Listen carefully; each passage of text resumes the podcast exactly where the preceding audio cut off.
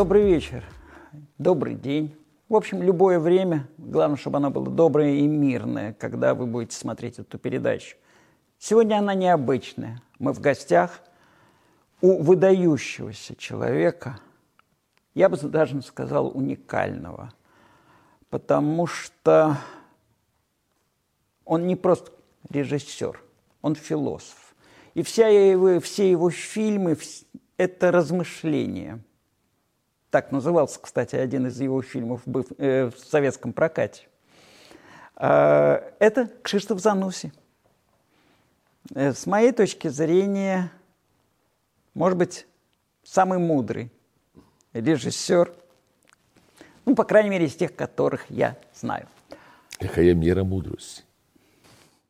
Я начну сразу наш разговор, пан Кшиштов, вот с какой вопроса, с вашего разрешения. Вы работали в очень многих странах. И как кинорежиссер, и театральный режиссер.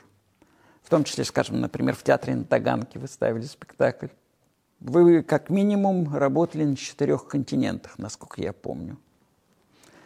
А, не удалось в Антарктиде. Какой ваш взгляд на мир? И почему вам всегда хотелось вашими фильмами говорить с этим миром? Знаете, ответ на этот вопрос может быть только риторический, и я просто отнесусь к победителю Монте-Эвереста.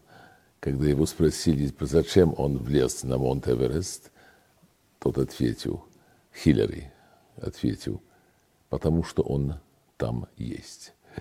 Если мир существует вокруг меня, я хочу с ним вести разговоры, я не могу молчать. Мне хочется убедить людей в тех взглядах, где я сам имею свои убеждения, или поставить вопрос там, где я ставлю вопросы. И мне хочется с этим миром быть в но сотрудничать с этим миром. Я не хочу жить в закрытом моем личном мире, потому что это очень опасно. Мы тогда теряем смысл правды.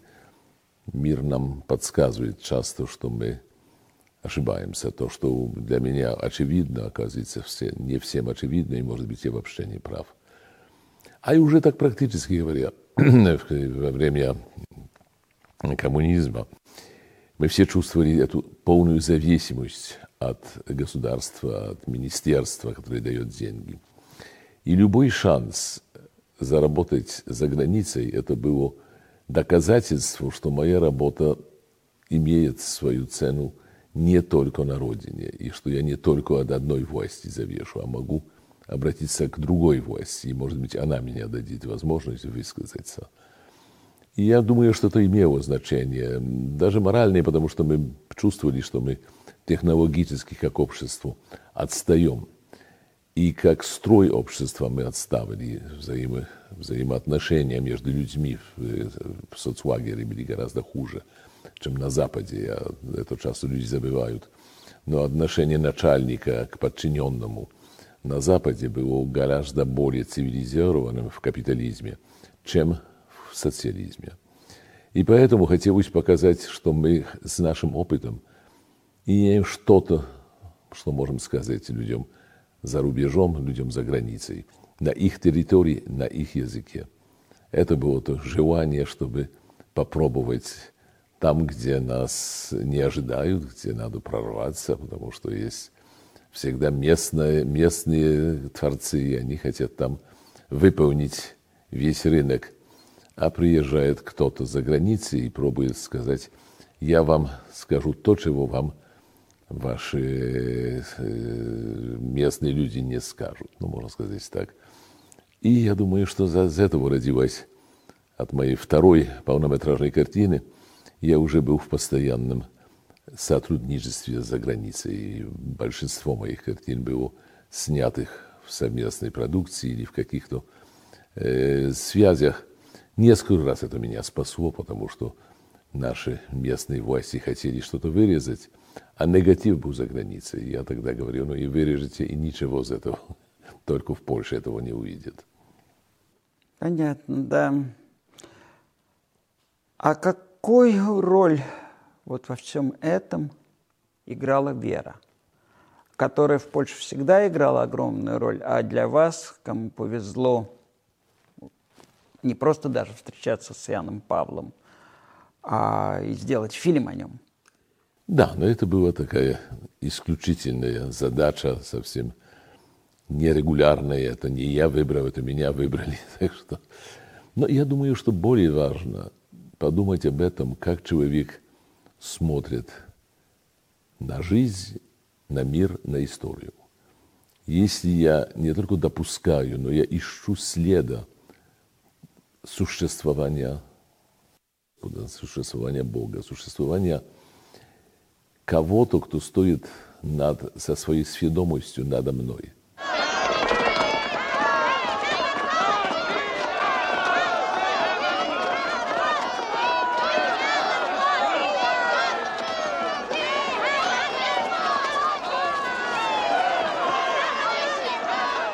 Что то, что происходит в мире, кто-то наблюдает, кто-то судит.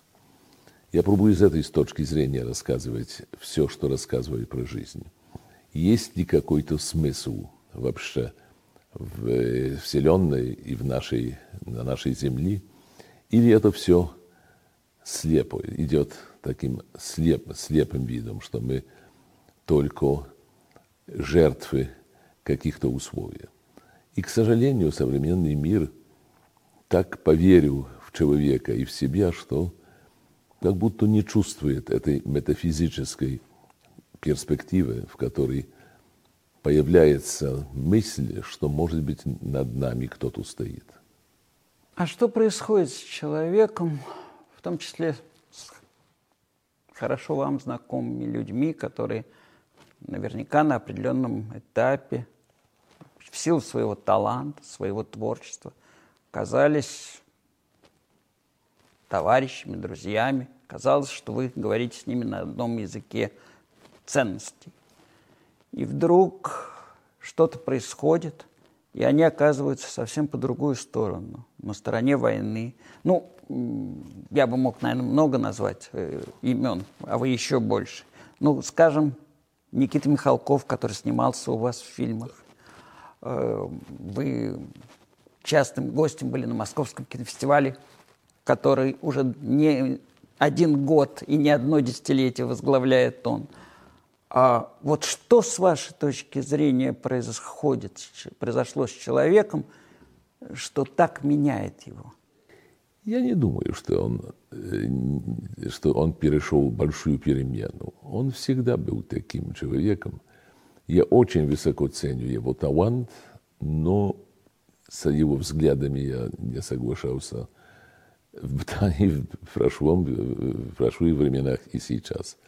И помню уже во время перестройки, как сильно он не был рад тем, что происходит, и тем отличался от других моих знакомых и друзей. Я Никиты не могу назвать друзьям, другом, но он никогда у меня дома не был, я у него тоже дома никогда не был. Это значит что-то.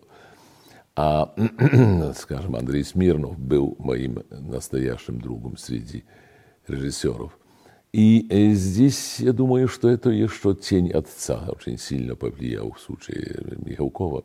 Столько лет прошло, но неужели у тебя еще осталось вот это вот желание все время протестовать, чем-то быть недовольным? Ну, ты старый человек уже. Тут ты прав. Есть во мне этот протест. Против чего? Против всего. Против мира, против жизни, против тебя и самого себя. Из-за этого сраного, прости меня, протеста, ты вместо того, чтобы стать знаменитым музыковедом, стал вот таким диссидентом. Но мы же верили, что этот мир можно изменить. И вообще смотрю на традицию русской аристократии. Она всегда была очень зависима от, э, от государа, от, от, от, от царя. И я помню, это такой пример, что если во время, скажем, в жизни во Франции Луи Каз, 15 Людвиг, он не мог позволить себе обрезать бороду своему кому-то из аристократов. А Петр Великий мог это сделать. И в том есть огромное отличие, что, э, скажем, уважение к самому себе, к личности на Западе развивалось так, что класс, который доминировал, первый добивался свободы и независимости от государа. А в России, да, да, да, революция все-таки. Все люди, которые высоко стояли в, в такой лестнице социальной, если так говорится, но они от своих начальников и от царя были зависимы просто, как будто было это рабство даже на таком высоком уровне.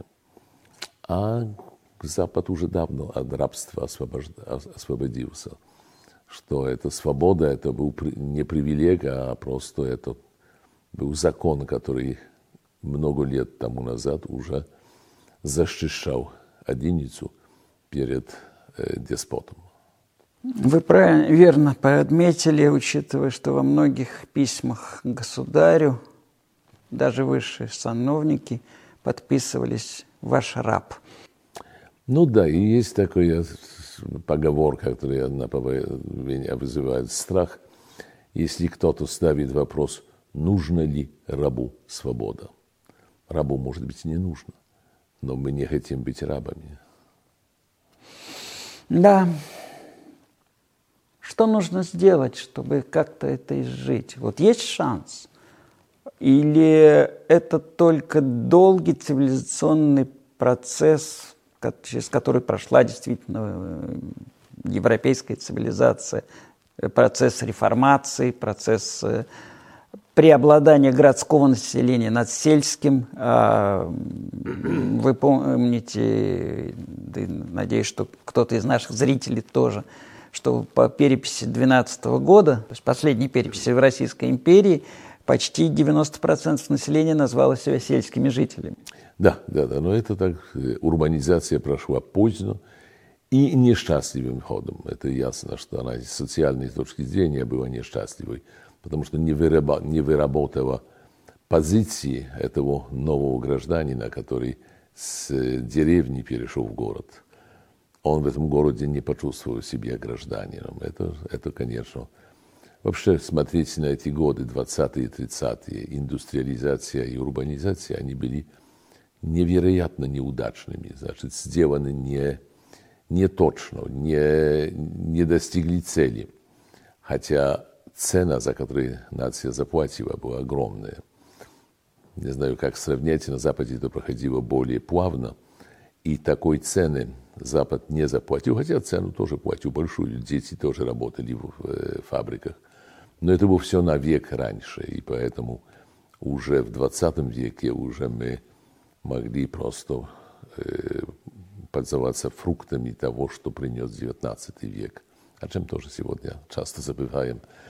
Но с этой точки зрения э, кажется мне, что Россия, которая опоздала на 50 лет в развитии цивилизационной в 1900 1914 году, она сегодня тоже отстает в развитии от более развитых западных стран. Значит, где-то есть ошибка, которая тормозит развитие, потому что можно было уже давно догнать и Францию, и Великую Британию, и даже Америку. И почему это не удалось? Где-то кто-то отвечает за эту ошибку. Отличный вопрос, который сейчас стоит всюду на повестке дня. А кто должен отвечать? Э, условный портрет, висящий в тех или иных кабинетах на стене, или все-таки весь, все граждане данной страны, не по национальному или конфессиональному признаку, а именно по гражданскому? Ну да, мы все отвечаем за весь мир, это так несколько раз повторял э, Йоганн Паулюс II, что мы сегодня в сегодняшнем мире глобализированном, мы все отвечаем за все. Но это немножко риторика, это слова. А на самом деле жаль, что после падения э, коммунизма, этого коммунистического порядка, не было, пос, не было сказано ясно, кто виноват. И это не чтобы казнить людей, они большинство были уже довольно покойными – но чтобы показать, это была ошибка. Это была неудачная индустриализация, от чего она взялась, кто принял такие ошибочные решения, под каким влиянием, почему эта система не допускала критики. И я сам помню, когда я был молодым человеком, я боялся, что эта система может победить, потому что там так легко принять решение. А потом только заметил, как легко принять ошибочные решения. В демократии есть всегда сила, которая противоставляется, и тогда появляется выбор, и можно более практично решить то, что полезно. А того в диктатуре не, не бывает. Даже в так называемых бывших соцстранах произошла какая-то люстрация, проверка, кто как вел себя в те времена и кто отвечает за хорошие решения, а кто за нехорошие. Я уверен, что этот, э, эта иллюстрация, она была необходимой, хотя, кажется, только в Восточной Германии, где это Западная Германия, сделала, там это произошло довольно глубоко. Тоже может быть недостаточно. Повторяю, это не проблема наказания виноватых, но того, чтобы показать, кто виноват, чтобы была вина, чтобы сказать, нельзя было так делать. И это не касается только преследований гуагов и насилия, а инвестиций, каналов, Волгодон и так дальше, насколько они были ошибочными инвестициями, а насколько были оправданными. Можно ли из этого сделать вывод, что, наверное, самым главным завещанием для нас, живущих ныне, или тех, кто будет жить дальше, от Нюрнбергского трибунала, состоявшегося после Второй мировой войны, является именно осуждение преступности той идеологии, которая руководила данным режимом. И что подобного процесса с осуждением идеологии такой же левой, как национал-социалистическая, а, но и которая была распространена тоже на огромное количество стран, в той или иной степени болеевших или болеющих и по сегодняшний день этой идеологией, а, что миру нужно осуждение этой идеологии. Осуждение да, но оно должно возникнуть с общего желания. Нюрнберга это была все-таки победа альянтов над Гитлером. Так что это было сделано не по желанию немцев, только просто по желанию их победителей. И, конечно, хорошо, что это произошло. Но хотелось бы, чтобы люди сами потребовали справедливости и осуждения. Тогда это было бы, мне кажется, очень полезным. А может ли творчество, вот вы своим творчеством, а, с вашей точки зрения, я знаю, что вы абсолютно... Вы самый жесткий судья самому себе. А вы смогли подсказать польскому обществу и другим, соответственно, тоже а, ошибочность каких-то тех исторических моментов, которые были? Знаете, этим лучше занимались мои коллеги. Я думаю, что заслуга Анджея Вайды в этой в этой перспективе огромные. И даже его картина Валенса, которая очень глубоко объясняет, как произошла эта революция без крови, с которой, конечно, вера сыграла и Костела сыграли огромную положительную роль. Не говорю о, о роли Костела сегодня, в которой меня часто разочаровывает, но это другой, другой вопрос. А здесь Вайда, мне кажется, похоже, как и другие коллеги, но больше всего, может быть, он нашел такой синтез того, что произошло в нашем обществе.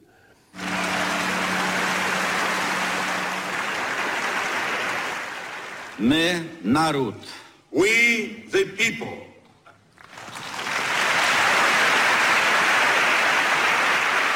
Teraz inni przeskakują płoty i burzą mury. Czynią tak, bo wolność jest prawem człowieka. Now others jump fences and tear down walls. They do it because freedom is a human right.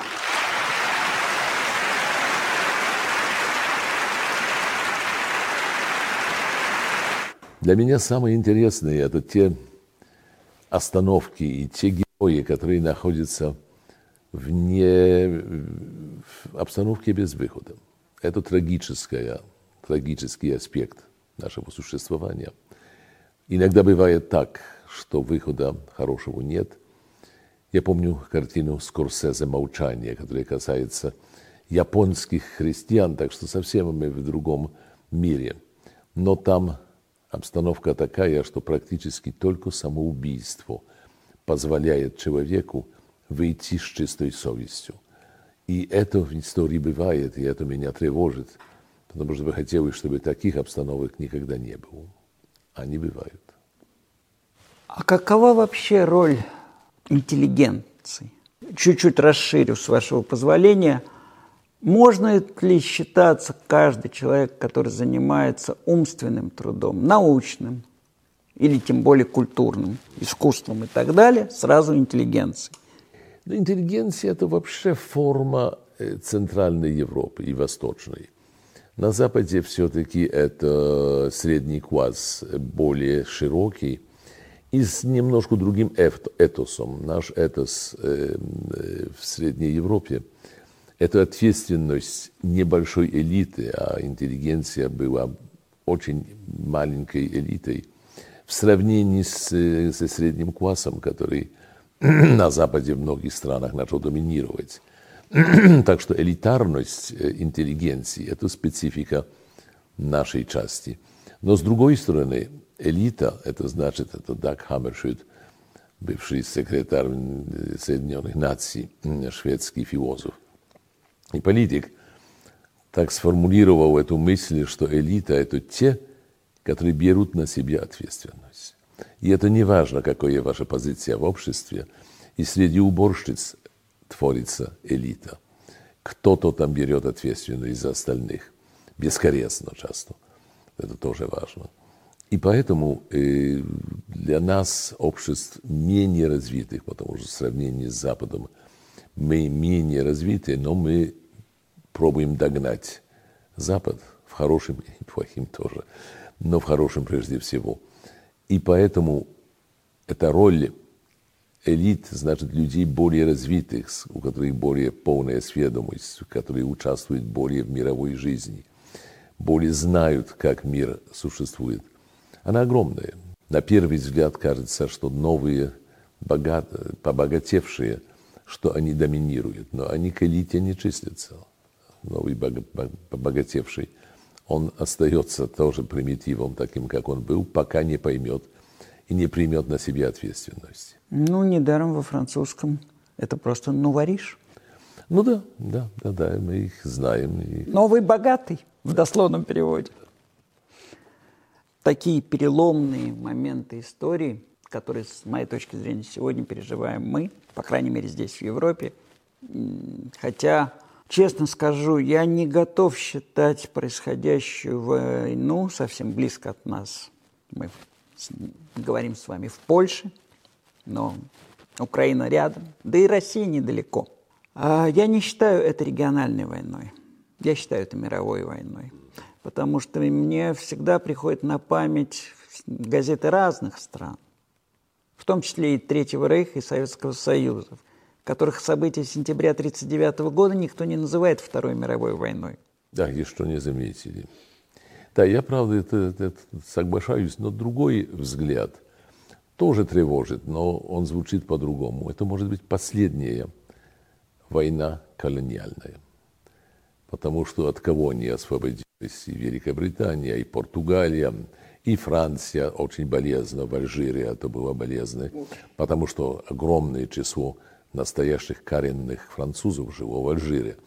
И они были изгнаны, наконец, так что и с ними прошла такая несправедливость. Но это была цена того, чтобы выйти с обстановки, которая могла бы вредить Франции до сих пор, до сегодня. И этого, к счастью, нет. И то, что еще 30 лет тому назад – было бы смешным сказать, что Украина это была русская колония. Нет, этого нельзя было говорить. Пока не сформировалась сильная такая национальная сведомость Украины, а это произошло за последние годы. Но произошло. И это так как Ирландия вырвалась от Великой Британии, а не должна была. И сил на этого не имела. И даже языка не, не, не поддержала. А все-таки желание быть независимым было так сильным, что маленькая Ирландия победила Великую Британию. И я вижу в этой войне этот аспект, что она анахроническая, она принадлежит к прошлому веку. Она должна произойти на 50 или 60 лет тому назад. Но не могла. Тогда этого еще не было, еще не было того, той сведомости. Я только удивляюсь, как Россия уже после перемены не заметила, что в огромном степени раздражает украинцев. Я помню посла э, Российской Федерации Черномырдина, который как посол унижал э, э, народ, с которым он работал. Но и это ускорило процесс такого разбуждения украинского идентитета, и поэтому сегодня можно для меня уже сказать, что это постколониальная война. А я думаю, что еще 50 лет тому назад это было бы абсурдом. Очень интересно э, ваше наблюдение, потому что, по моему наблюдению, как раз, э, может быть, Черномырдин был лучшим послом э, России в Украине, и он умел, возвращаясь к тому, о чем вы говорили, взять на себя ответственность. Это происходило и во время Буденовска, да. во время знаменитого звонка и разговора с Басаевым, да. который спас не одну сотню как минимум, а то и тысячу жизней. Угу. И это было и в Украине, когда он один из здания этого выходил толпу и говорил во время разных э, событий, которые происходили в Украине. Он говорил с людьми и не боялся к ним выйти. В отличие от некоторых, кто прятались и любят прятаться за заборы или в... Э, одно это личность человека и, конечно, и компетентность. Но с другой стороны, унижать украинцев это было противоречная политика. Но это политика э, государства все-таки, скорее, не... Э, но это тогда поглубилось и почувствовалось, что украинцы чувствуют себя но униженные тем, как к ним относится Россия. Ну, любимое заявление «старший брат». Или, или как писал э, отец упоминавшегося нами поэта, сплотила навеки Великая Русь. Ну да, да, я помню гимн, но с другой стороны смешно сказать старший брат, насколько Киев гораздо старше Москвы. Это такая болезнь первоклассника, который через неделю обучения уже считает, что а что дальше ходить в школу? Я уже все знаю. Все знаю все-таки вернусь к э, ситуации художника, который может творить, давать концерты, писать музыку, книги на отвлеченные темы, на исторические, причем как можно более далекие и глубокие. Вообще, как бы вот человека, занимающегося своим делом, может быть, очень важным и очень нужным, и очень хорошо им занимающимся, но делающим вид, что происходящее вокруг его, от его имени, поскольку он в любом случае гражданин страны, как бы его ни закасается, он этого не делает. Как вы к этой позиции относитесь? Знаете, насколько мы все имеем доступ к голосованиям, мы отвечаем за то, что мы голосовали или не голосовали, это тоже есть решение – но от этой ответственности никто нас не освободит. Мы за это отвечаем. И так как немцы в свое время отвечали за то, что избрали Гитлера в демократических выборах, так в любой стране, даже диктатуры, тот, кто поддерживает зло, он за, на это отвечает, за это отвечает. Здесь выхода нет. Но я помню те времена, когда было за коммунизма очень опасно вообще не голосовать. А уже вычеркнуть там тех, но можно было, но надо было к этому иметь определенную отвагу. И я прекрасно понимаю, что есть родители детей, дети должны пойти в университет, получить образование. Тогда родители проб... не провоцировать власти, которая может отомстить на следующем поколении. Все мы это уже проделали, и я только жалею, что это не надлежит, не, не принадлежит все к прошлому. Я так надеялся, что я уже это прошел, и мы больше этого уже не будем воспоминать, а воспоминаем. Тогда предпоследний вопрос. А, вы уже вспоминали русские поговорки. Давайте вспомним еще одну, которая очень популярна. Где родился, там и пригодился. Вы проходили через период вынужденной эмиграции. Эмиграции, в общем, абсолютно по политическим причинам. Не по экономическим, не по национальным, конфессиональным или многим другим. Именно по политическим. Потому что заниматься своим творчеством э, и быть тем, кем вы хотите быть, быть гражданином, в том режиме вы уже больше не могли. Как вы относитесь к вот этой поговорке, которая очень многих сдерживает, и они считают, что надо все перетерпеть, надо все пережить, и все равно я должен быть вот здесь. Думаю, что это абсолютно индивидуальный вопрос, что такой принцип не существует, что есть люди, которые уехали со своей страны и были более полезны для этой своей любой, любимой страны, чем те, которые в ней остались. Это зависит от профессии, это зависит от возможностей, от э, призвания. Но никогда я бы не пришел на мысль, чтобы ругать эмигрантов за то, что они мигрировали. Даже понимаю экономических эмигрантов и радуюсь, если они не забывают о своей родине, и хотя экономически ее поддерживают. Это в многих странах так происходит, но знаете, население Греции, более греков живет за границей, чем в Греции. И таких в Армении, и в других странах так бывает. Никого за это судить не надо. Я, к счастью, очень кратко имел эту сведомость эмигранта. Значит, я знал, что поворота нет, и потом оказывается, что поворот есть. Но это другое, это мое счастье. На это время я генерала Ярузельского – где я нашелся за границей, когда было введено военное положение в Польше.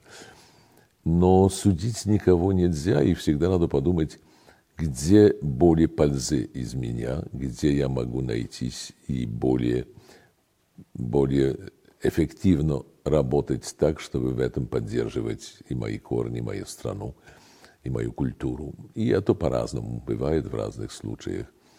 Мы тоже не знаем, как долго этой обстановки, которую имеем сегодня. Я помню, когда в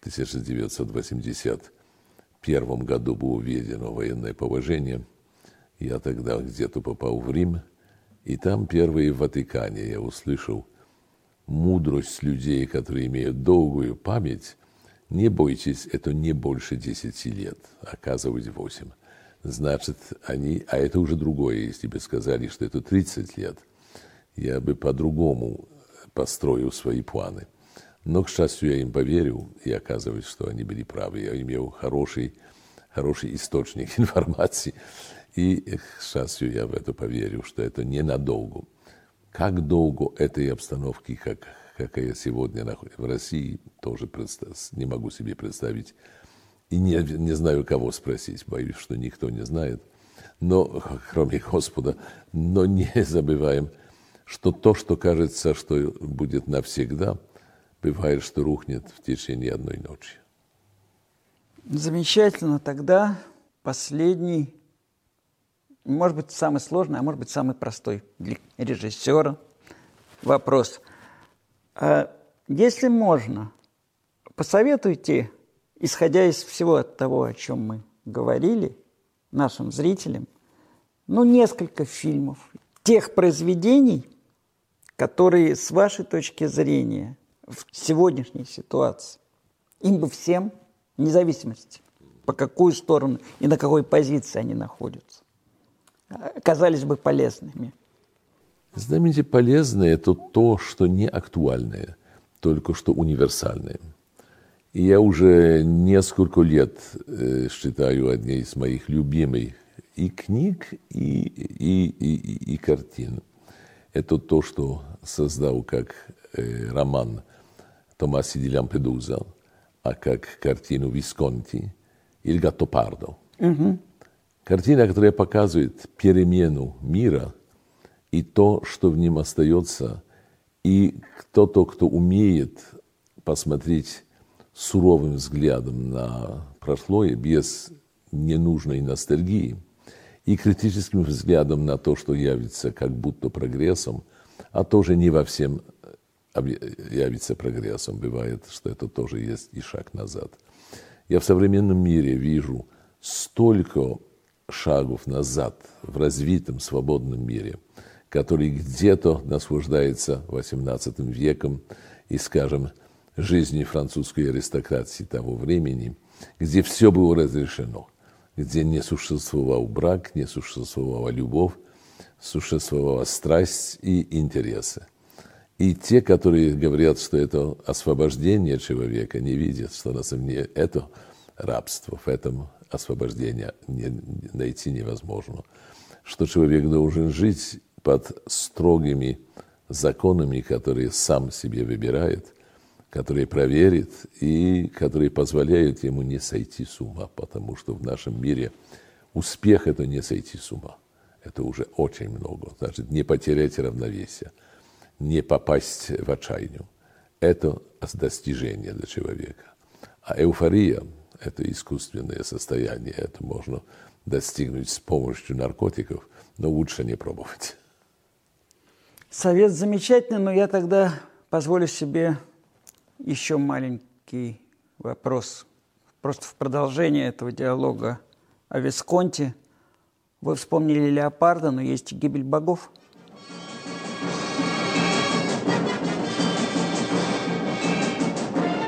Не более ли она сегодня соответствует происходящему?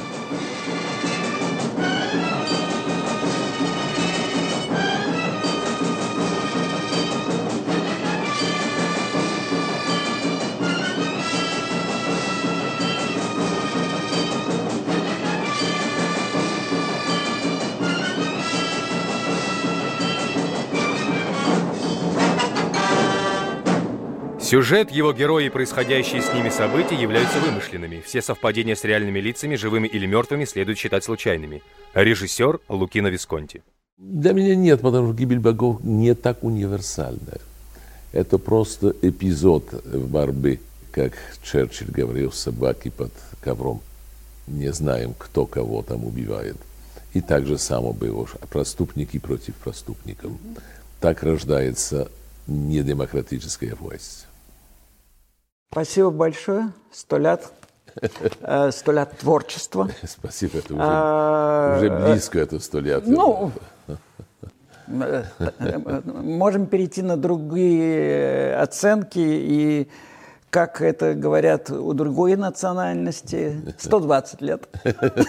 Добавим еще. Добавим. Вот. И э, всего самого наилучшего. Огромное спасибо. У вас в гостях был проект Кресполи школы, радио «Точка». И мы надеемся, что я не очень вам мешал высказать все, что вы хотели сказать.